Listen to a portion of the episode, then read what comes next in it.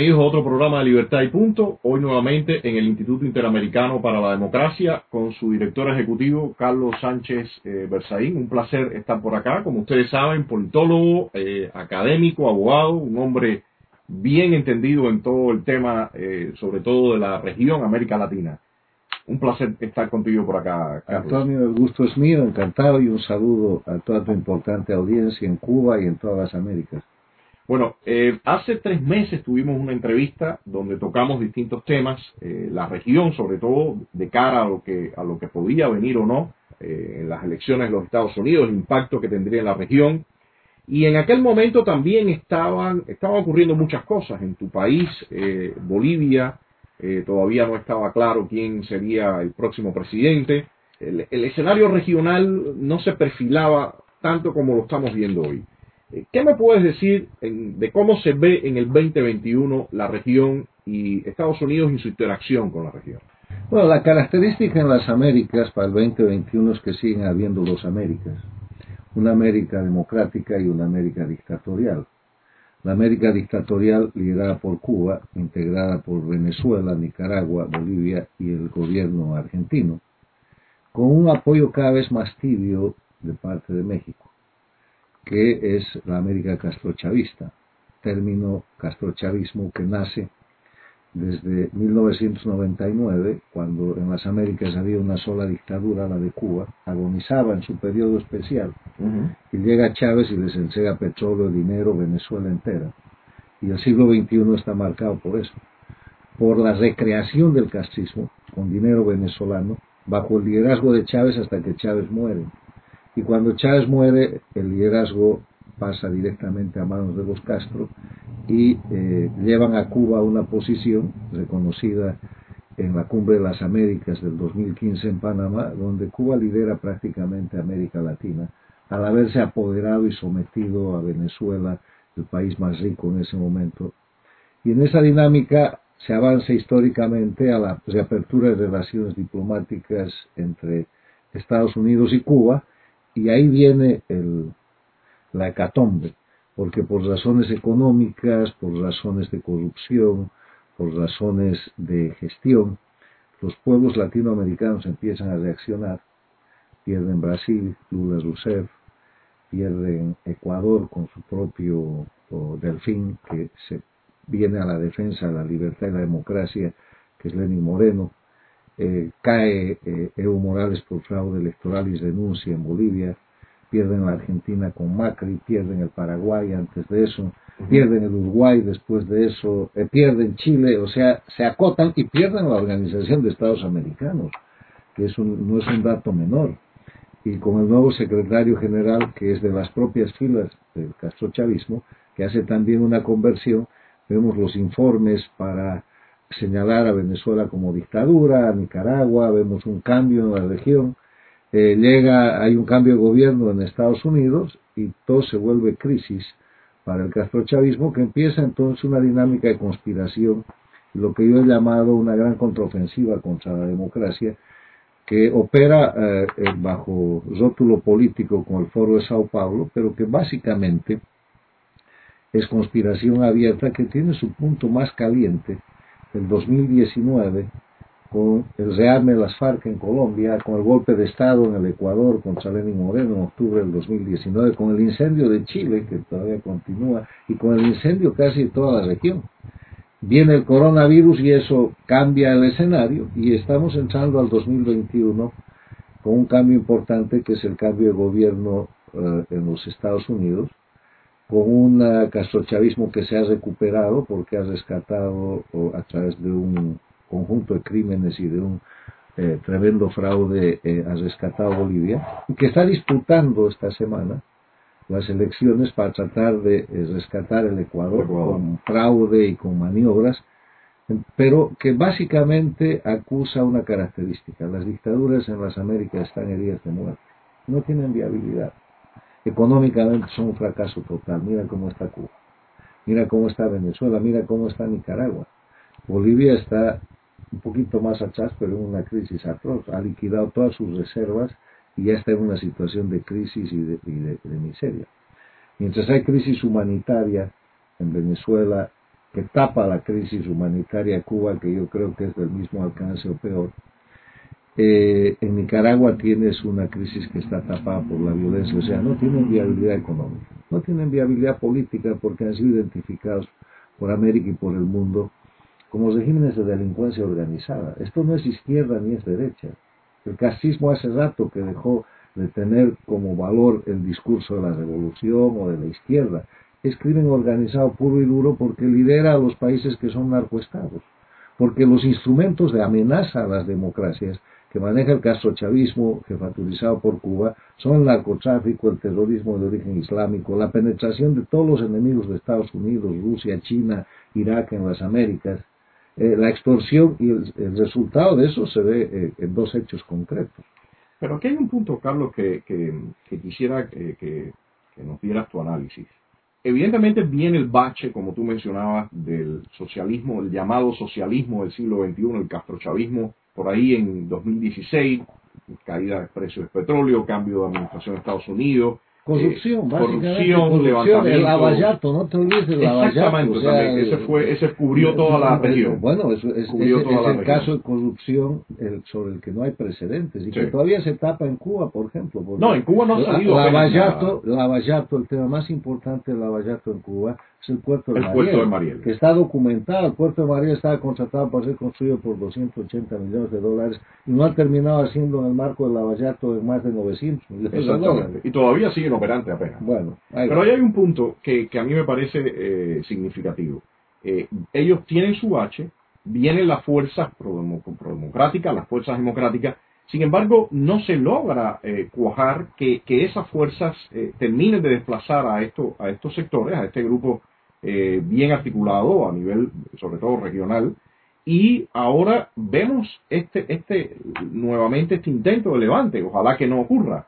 Pero, ¿qué es que está faltando para que las fuerzas democráticas realmente puedan desplazar a estos sectores que, realmente, como, te digo, eh, son bien activos y no escatiman en recursos para estar en el poder? Hay una diferencia esencial. Mientras lo que llaman las fuerzas democráticas hacen política en Estado de Derecho, el castrochavismo hace crimen con carta abierta. O sea, es como pelear contra unos tipos que vienen totalmente armados con discursos y con una pistola de agua. O sea, estos han rearmado las FARC, han incendiado Chile, han matado gente en Bolivia en varias masacres, han dado golpe de Estado en el Ecuador y la democracia está eh, con los instrumentos de la democracia en una dinámica de declaraciones, de presión internacional, de sanciones que son importantes, pero hay eh, en el elemento de confrontación hay una gran diferencia en lo que es el manejo de los instrumentos. Pero entonces crees que hay algún algún ingrediente de ingenuidad en la forma de enfrentar a esto, a estos sistemas o a esos actores? No, hay otro elemento de diferencia y mientras que el castrochavismo es una unidad que tiene una jefatura muy concreta, que es el G2 y la dictadura cubana.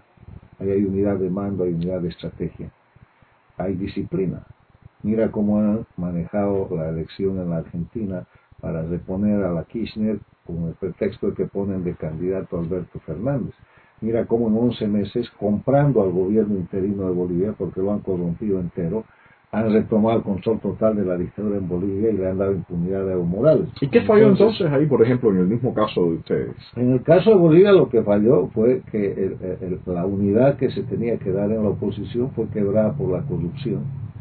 Nunca se hizo lo primero que se debía hacer, que era eh, cesar la constitución del Estado plurinacional, que es la constitución de la dictadura, y restaurar la república entonces el gobierno interino que debía ser transitorio se puso a gestionar con la asamblea de la dictadura, con los jueces de la dictadura, con la constitución de la dictadura y se puso a corromperse con las leyes de la dictadura, porque las leyes de la dictadura en Bolivia y en los otros países castrochavistas tú compras en secreto. En las leyes de la democracia tienes que comprar pública y abiertamente. Entonces, e, e, el ejemplo de Bolivia, que es un ejemplo que se está por explicar y que se está por escribir, es un ejemplo en el cual el crimen organizado simplemente anula, corrompe, amenaza y se impone sobre un pueblo que es traicionado, porque el triunfo de octubre-noviembre del año 2019 fue el triunfo de la resistencia civil en Bolivia. No era de ningún partido político, no era de ningún jefe político, que estaban como funcionales de la dictadura. O sea, ellos también fueron derrotados en eso. Pero para manejar la transición, son esos funcionales los que se ponen al mando y terminan haciendo lo que saben hacer. Le entregan a la dictadura de nuevo el poder y hoy día se han reciclado, hoy día se han reciclado y la gente que era parte del gobierno de transición son candidatos y van a formar parte del eh, nuevo grupo de opositores funcionales a un sistema que se ha revestido de una falsa democracia y que está convenciendo al mundo de que ya no es una dictadura. Pero ahí ocurre algo curioso, porque, por ejemplo, cuando vemos el caso de Venezuela, estaba aquella frase clásica de Venezuela no es Cuba. Eh, cuando hemos visto ahora mismo en, esto que le pasa, le ocurre a ustedes en Bolivia, como que eh, quizás no se está tomando en plena conciencia de todos los mecanismos que usa el régimen. Bueno, lo que está pasando ahora, lo que ya pasó en Bolivia, pasó en Venezuela, está pasando en la Argentina. Mira Argentina. Ahora ya estamos hablando de Argenzuela, porque han establecido un gobierno castrochavista, han repuesto el kirchnerismo, que es castrochavista, desde el primer día, desde la posesión de Alberto Fernández, el invitado central ha sido Díaz Canel. Eh, han reabierto todo el apoyo a Venezuela. Han hecho de la Argentina la plataforma de conspiración para reponer a Evo Morales en su sistema dictatorial en Bolivia. Han salido del grupo de Lima. Han empezado a boicotear todas las iniciativas en defensa de la democracia. Y ese es Fernández Kirchner. Con la Cristina Kirchner, con su hija alojada desde hace años en Cuba, porque la llevó a Cuba para hacerla escapar de los procesos de corrupción que eh, se estaban llevando adelante. Entonces, hoy día están adelantando, además de la agenda internacional que está casi completa, en la Argentina adelantan una agenda, adelantan una agenda interna que quiere decir la toma del poder judicial para garantizar la impunidad de Kirchner y la banda de los 12 años que asaltaron a la Argentina, los gobiernos K, y para establecer un sistema que haga desaparecer los elementos esenciales de la democracia. En el proceso en que está Argentina es, un proceso en que hay gente que se da cuenta, líderes que se defienden, pero ese es el proceso en la actual operación. Y mientras eso sucede, la dictadura jefe está en una crisis casi terminal, que es Cuba, esperando poder influir en cambiar la política exterior de los Estados Unidos para salvarse. La dictadura de Cuba se salva el 99 por un milagro que se llama Hugo Chávez con el dinero y el petróleo venezolano. Bueno, primero se salva, eh, en, en, el 94 cuando el país estaba explotando, el maleconazo y demás, que le permiten drenar esa presión con el éxodo masivo del año 94. Y de momento, aquello que parecía que Fidel Castro no, no iba a poder controlarlo, disminuye toda la presión interna y la sociedad cubana se vuelca a escapar. Algo similar a lo que estamos viendo en Venezuela. Bueno, económicamente lo que estamos viendo, lo que estamos viendo en Venezuela es, es un marielazo. Es la repetición del mecanismo permanente que ha fabricado la dictadura cubana para hacer de, de, la, de lo propio, de la opresión de sus ciudadanos, forzarlos a migrar y con eso presionar a los países. Estados Unidos empezó siendo el ejemplo, pero ahora son todas las Américas, porque los migrantes venezolanos están desquiciando la economía y las sociedades de todos los países de América Latina, y ese es el gran instrumento. Porque por un lado tienes que ser solidario, por razones humanitarias y derechos humanos con los migrantes, y por el otro lado eso es lo que está empujando el castrochavismo para que suceda, porque sabe que perjudica la economía de Colombia, de Perú, del Ecuador y de todos los países donde... Tú mencionas algo que eh, a mí me parece fundamental, y es la aparición de la nueva administración. Evidentemente no va a seguir la, misma lógica que la administración Trump, que estaba principalmente montada en el carril de las sanciones. Como se vio, eh, las sanciones solas no, no, no, no tenían todo el, efecto final, hacía falta, eh, hacían falta otros ingredientes. ¿Qué ingredientes?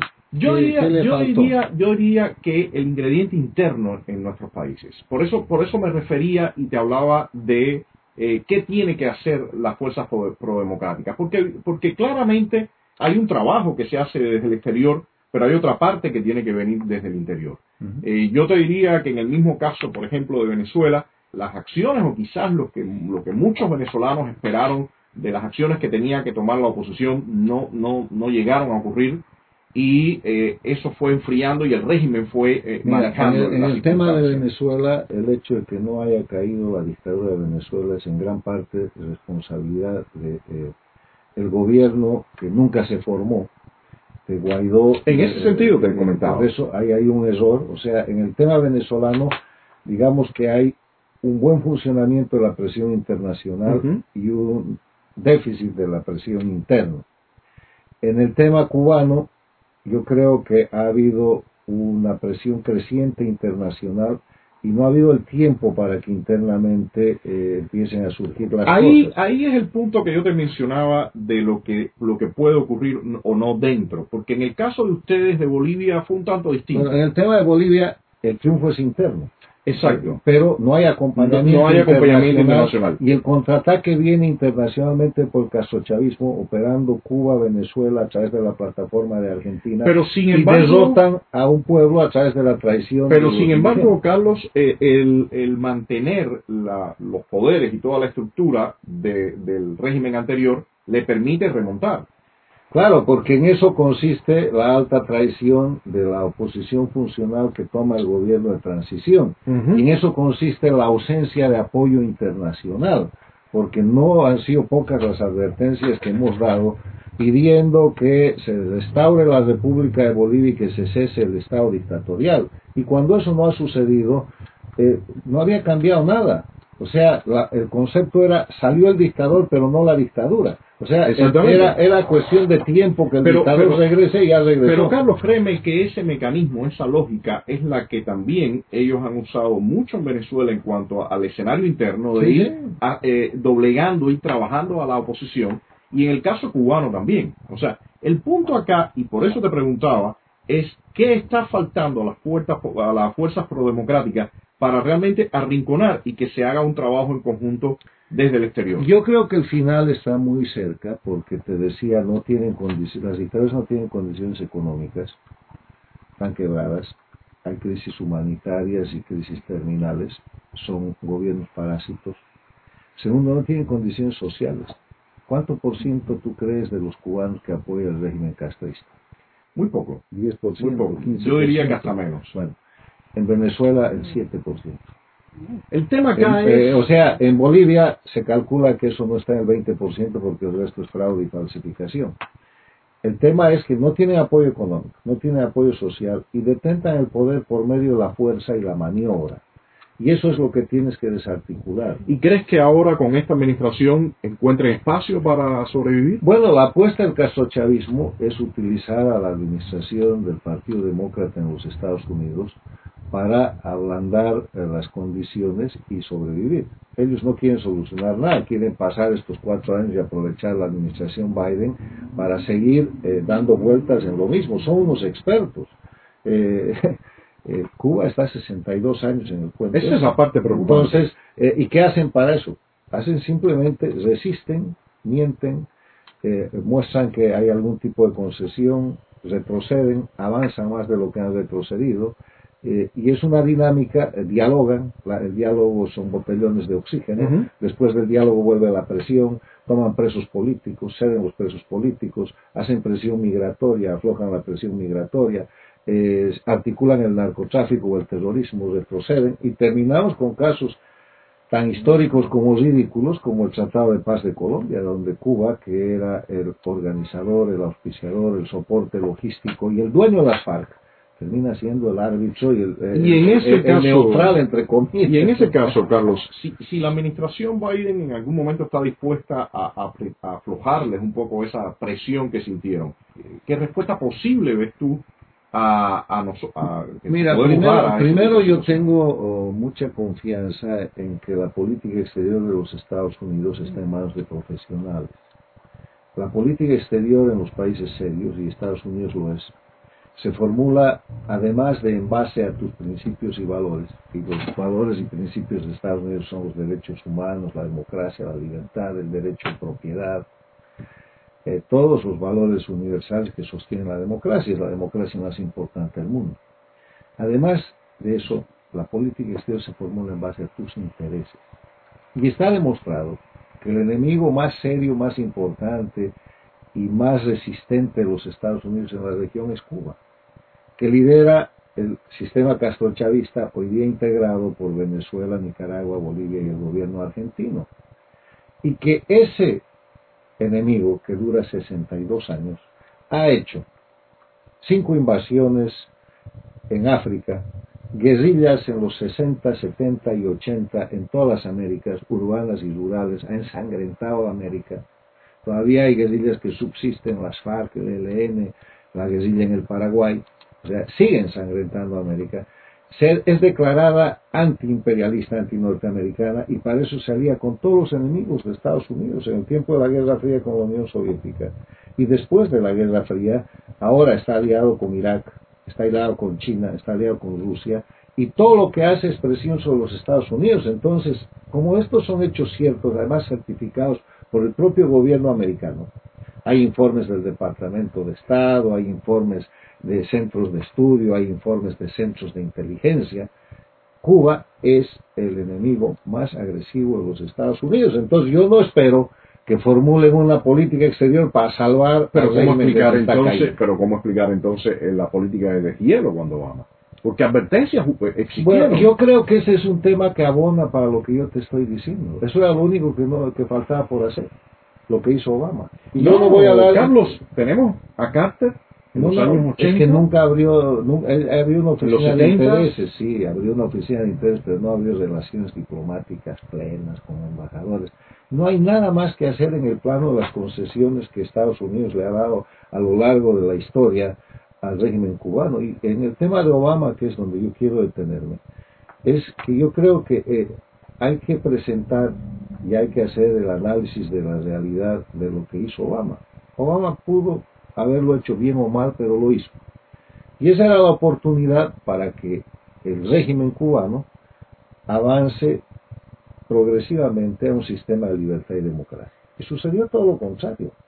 Profundizó la dictadura en Venezuela, profundizó la represión interna, profundizó los regímenes tiránicos y además se inmiscuyó mucho más en el narcotráfico y en la conspiración contra Estados Unidos, incluyendo la presión migratoria. Entonces, ¿qué pasó ahí? La, propuesta de Obama, que pudo haber sido históricamente buena, está probada que fracasó por culpa de Cuba, no por culpa de los americanos. Entonces, en la formulación o en el ajuste de la política exterior norteamericana, además de los elementos que hemos mencionado, de la peligrosidad que tiene el régimen cubano expandido en las Américas con el castrochavismo, estamos viendo que el abrirle la mano no funciona. Le han, le han, le han cortado la mano a Obama. Pudo haber sido el legado del presidente Obama esa decisión pero por culpa de Cuba es una mancha negra en su historia. Pero ahí el tema, ahí el tema que yo veo y sobre todo trayéndolo a la actualidad es que por lo menos mi experiencia eh, con, con, quienes llevaban la política Obama era que había una especie de empecinamiento que incluso se veía que no iba a funcionar, porque se veía que no iba a funcionar desde un principio. El régimen siempre se ha comportado mucho más agresivo por las administraciones demócratas.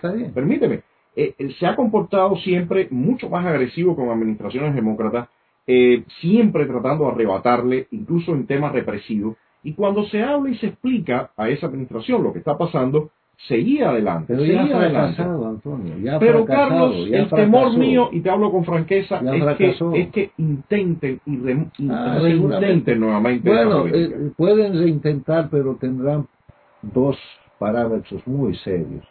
Primero, estarán reintentando salvar desde los Estados Unidos a su peor enemigo, cosa que está clara. Con, el sistema de la revolución informativa que estamos viviendo, es más difícil que hagan una cosa de esas. O sea, eso sería casi una dinámica de traición a los intereses de seguridad nacional de los Estados Unidos. No estoy hablando de Cuba, ni de los cubanos, ni de los latinoamericanos, ni de los venezolanos, estoy hablando de la seguridad de los Estados Unidos. Si tú ves las agresiones que se producen contra Estados Unidos en materia de narcotráfico, en materia de migración, en materia de terrorismo de origen islámico, ahí está puesta la mano de Cuba. Y no es otra cosa el resultado de hace unos meses donde han vuelto a poner a Cuba en la lista de los países que apoyan el terrorismo.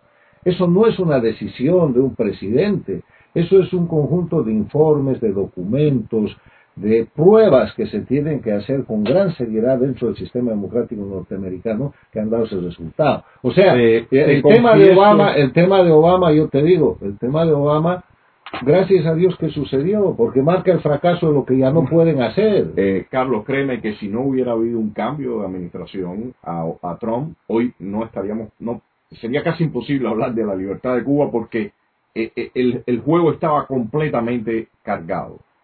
Bueno, los estaban estamos donde estamos y estamos hablando de que hay una nueva administración, es la administración Biden, sobre la cual pesa una gran presión de Cuba y del castrochavismo para lograr un cambio de política exterior que le dé oxígeno a la dictadura de Cuba y a las otras dictaduras y veremos qué sucede. Ahora, en este, en este, dentro de toda esta ecuación está la variable de la, la situación interna y las fuerzas internas. ¿Cómo ves tú el papel que pueden ejercer las fuerzas prodemocráticas a nivel regional? Porque evidentemente, como tú decías, eh, estas otras, lo que está en la línea del castrochavismo está articulada. Eh, ahora ya vimos en cuanto se definió que Biden sería el presidente, apareció Lula da Silva, Delcy Rodríguez en La Habana, o sea, nuevamente están relanzando eh, todas aquellas plataformas que, en algún momento les quebraron y, se quedaron. Es una reunión de criminales. Exacto, eh, pero, eh, pero... Lula da Silva está condenado a 17 años de cárcel por corrupción. Correa está condenado a 8 años de cárcel. Evo Morales, que ha cometido delitos desde narcotráfico, asesinatos, crímenes, corrupción, hasta violación y tráfico de menores, ha hecho una limpieza temporal de sus crímenes con sus jueces corruptos en Bolivia. Pero es una reunión de criminales. Yo creo que la gran ventaja que tenemos que aprovechar los defensores de la libertad y la democracia es ubicar en la verdadera esfera, en el verdadero ámbito que le corresponde al castrochavismo, es crimen organizado, no política. Ellos se esfuerzan y toda su estrategia está concentrada en eso, en convertir sus actos criminales en hechos políticos. Y su punto de más éxito es las FARC con su tratado de paz en Venezuela. Se esfuerzan en convertir a los criminales, Correa, Evo Morales, eh, eh, Maduro, los propios Castro, en políticos. Y no hay que darles ese lugar, porque en el marco de la realidad objetiva, mostrando lo que hacen, cómo violan los derechos humanos, cómo matan de hambre a la gente, cómo trafican con la libertad del individuo, cómo se corrompen, cómo roban, cómo han generado grandes fortunas. ¿Dónde está la hija de Hugo Chávez? En Nueva York, es una millonaria. Los titulares dicen la caudalada hija de Hugo Chávez.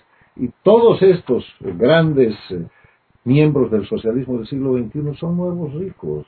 Evo Morales es millonario, toda su gente está plagada de corrupción, Correa vive en Bélgica, no les falta nada, o sea, eso es lo que hay que mostrar. Y si el gobierno americano nuevo está dispuesto a hacer una política exterior para sostener el crimen organizado, pues que la haga, porque hay resistencia civil en los pueblos, el factor interno es muy grande. Esa es la parte, esa es mi pregunta, o sea, ¿cuál es el paso para las fuerzas eh, prodemocráticas? O sea, eh, ¿cómo, ¿cómo articularnos, cómo eh, llevar adelante también? Eh, Yo creo que el paso para las fuerzas prodemocráticas en todo, toda la región es primero un movimiento nacionales de unidad la palabra unidad es, un, es el secreto porque el castrochavismo, el castrismo, convertido en castrochavismo, siempre ha trabajado en romper la unidad, por la razón que sea, por razón ideológica, por razón económica, por razón regional, por razón funcional.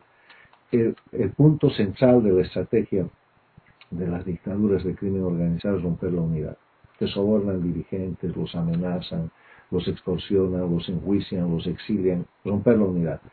Pero hay un movimiento nacional en Cuba, en Bolivia, en Venezuela, en la propia Argentina, en Nicaragua, que es un movimiento de resistencia civil, que está superando a los líderes que hacen esta tarea de ser funcionales con el régimen y que están clamando por unidad. Cuando aparezca un líder que entienda que esto no es de derecha ni de izquierda, porque ¿de qué se trata esto? La lucha contra el castrismo en Cuba no es un tema de derecha e izquierda, es un tema de libertad, es un tema existencial. El día que cesamos la dictadura, entonces hablamos de derechas y de izquierdas, pero mientras tanto yo estoy dispuesto a llevar adelante un proceso con todos los izquierdistas pero que ahí, Carlos, discúlpame, yo en lo particular discrepo porque yo sí lo veo como que hay un mapa político, incluso hay elementos de izquierdas eh, de izquierda que preferirían ver, yo, digo de izquierda liberal, que, está completamente también conectada con, los grupos al interior de los países, sobre todo en el nuestro, que tú no tienes ni siquiera cómo sobrevivir. Eh, esos grupos muchas veces ven algún tipo de, de transformación o algún tipo de reformas de esos regímenes, lo aplauden más que realmente una transformación a una democracia liberal, tripartición de poderes y demás. Y es ahí donde yo veo eh, la dificultad eh, en este término que tú usabas de unidad, porque lo hemos vivido. Hemos vivido que, que, algunas veces eh, esas personas con las cuando tú, se trata de construir plataformas o, a llegar a, a, consensos, esas personas ven o, o, abogan por reformas dentro del sistema, espacios que el sistema le dé y a partir de eso son eh, eh, precisamente doblegados en muchas ocasiones por el sistema. Bueno, este, estás hablando de la oposición funcional. Todo tiene su nombre ahora. La gente que se mete en la oposición para favorecer a que el régimen sobreviva o para hacer modificaciones y no para lograr la libertad es oposición funcional, está al frente, no está contigo y tienes que saberlo. Cuando yo hablo de unidad, es una unidad de propósito. ¿Una unidad para qué? Por ejemplo, la gente en Cuba recupere tres cosas. Respeto a los derechos humanos, que empieza con el derecho de comer, ya con el derecho de viajar, el, derecho de existir, que no lo tienen, porque son una suerte de esclavos de un sistema totalitario. Segundo, vigencia del Estado de Derecho, que quiere decir la vigencia de la ley, no la voluntad del que hace la ley, del Castro, del G2 o de lo que sea, sino la vigencia de la ley, que no es otra cosa que un sistema racional de equilibrio donde tu libertad tiene por límite la libertad de los demás. Estado de Derecho se llama. Y tiene siglos en, el mundo libre. Y el tercer tema es un sistema de libertad económica con división e independencia de poderes que haga que nadie tenga nunca más el poder concentrado absolutamente. Si podemos trazar la unidad en torno a eso o algún otro tipo de conceptos genéricos, que le interesan a la gente, entonces ahí no importa que seas de derecha o seas de izquierda. Si te gusta la libertad, el respeto a los derechos humanos, la vigencia del Estado de Derecho, tenemos que sacar este régimen, tenemos que repudiar y cesar la dictadura, y después, en la reposición del Estado de libertad, te puedes volver lo derechista que quieres o lo izquierdista que quieres, porque tienes libertad de hacerlo. Hoy día no tienes libertad ni para ser de derecha ni para ser de izquierda. Y el que pretenda decir que ideológicamente respalda la revolución cubana es un opositor funcional, lo mismo que el que dice en Bolivia que el, eh, Estado plurinacional es un proyecto de, unidad, es opositor funcional y ese está agarrado o por dinero, o por posición, o por corrupción, o por miedo, pero están agarrados.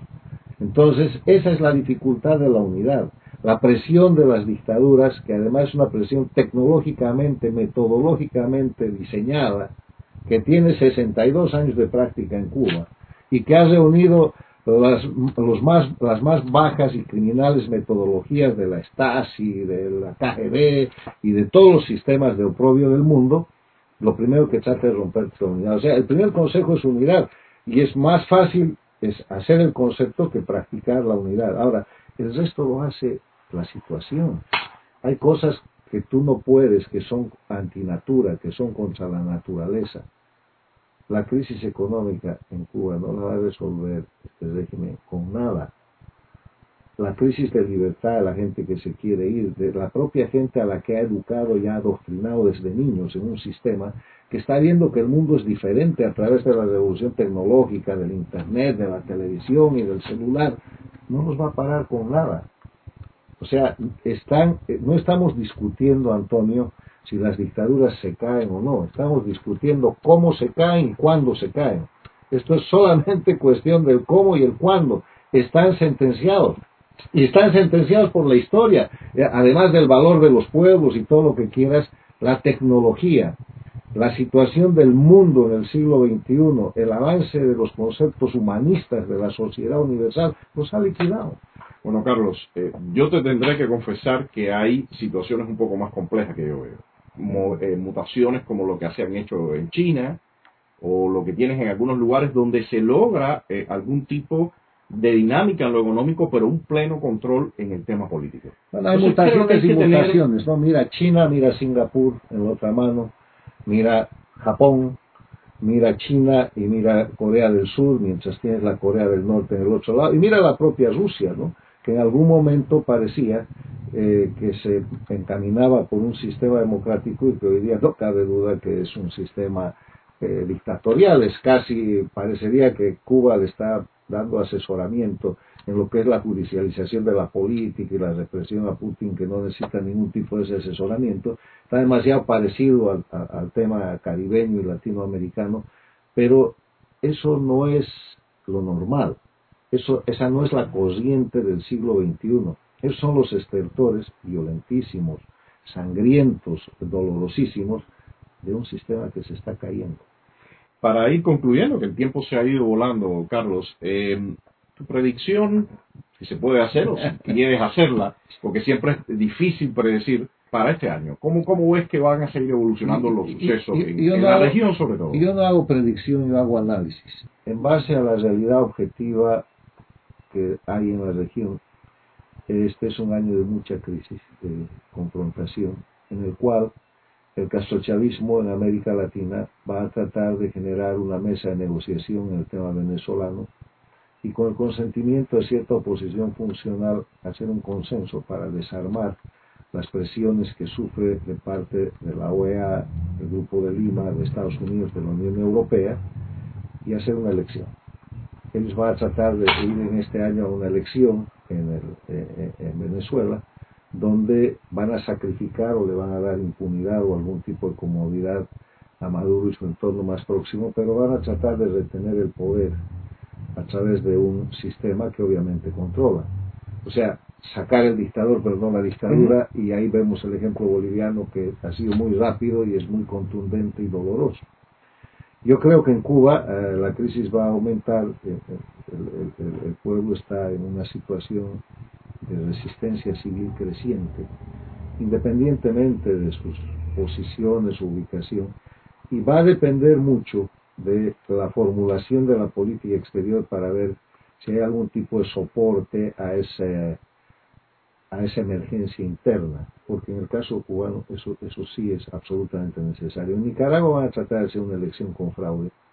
Yo creo que ahí puede suscitarse una situación de violencia muy grave, porque eh, Ortega ya ha dicho que no se va, está haciendo leyes infames para oprimir más al pueblo, para encarcelar a la gente, pero Nicaragua es un pueblo muy valeroso y hay una resistencia civil creciente. En Bolivia la crisis económica va a ir creciendo y va a terminar más pronto que tarde con el régimen. No sé si es este año, pero el próximo año no pasarán. Y en la Argentina vamos a ver una lucha muy fuerte entre el, régimen castrochavista, el gobierno castrochavista de Fernández Kirchner, tratando de hacer de la Argentina un país de absoluto control y una sociedad civil y una clase media muy fuertes resistiendo. Ya les ganaron una vez. Después de 12 años de gobierno kirchnerista, eh, los argentinos les votaron porque todavía quedaba el brazo de la justicia federal independiente. En el Ecuador eh, vamos a ver estas elecciones. Yo creo que si no hay un brutal fraude y no hay una movilización eh, criminosa, va a perder el castrochavismo en Ecuador en una segunda vuelta. Si no falsifican la primera vuelta, esa es la salvedad. Y en general vamos a ver una América Latina totalmente convulsionada, porque además de la crisis del coronavirus no cesa el mecanismo de defensa de Cuba y sus dictadores castrochavistas, que es la conspiración. Están conspirando en Colombia, están conspirando en Centroamérica, están conspirando en el Perú, que tiene elecciones, están conspirando en Chile, que tiene constituyente, están conspirando en Paraguay, que tiene guerrilla, están conspirando en Brasil, donde quieren derrocar a toda costa a Bolsonaro, están conspirando en todas partes. Y es por eso que Estados Unidos tiene que poner el ojo en el tema.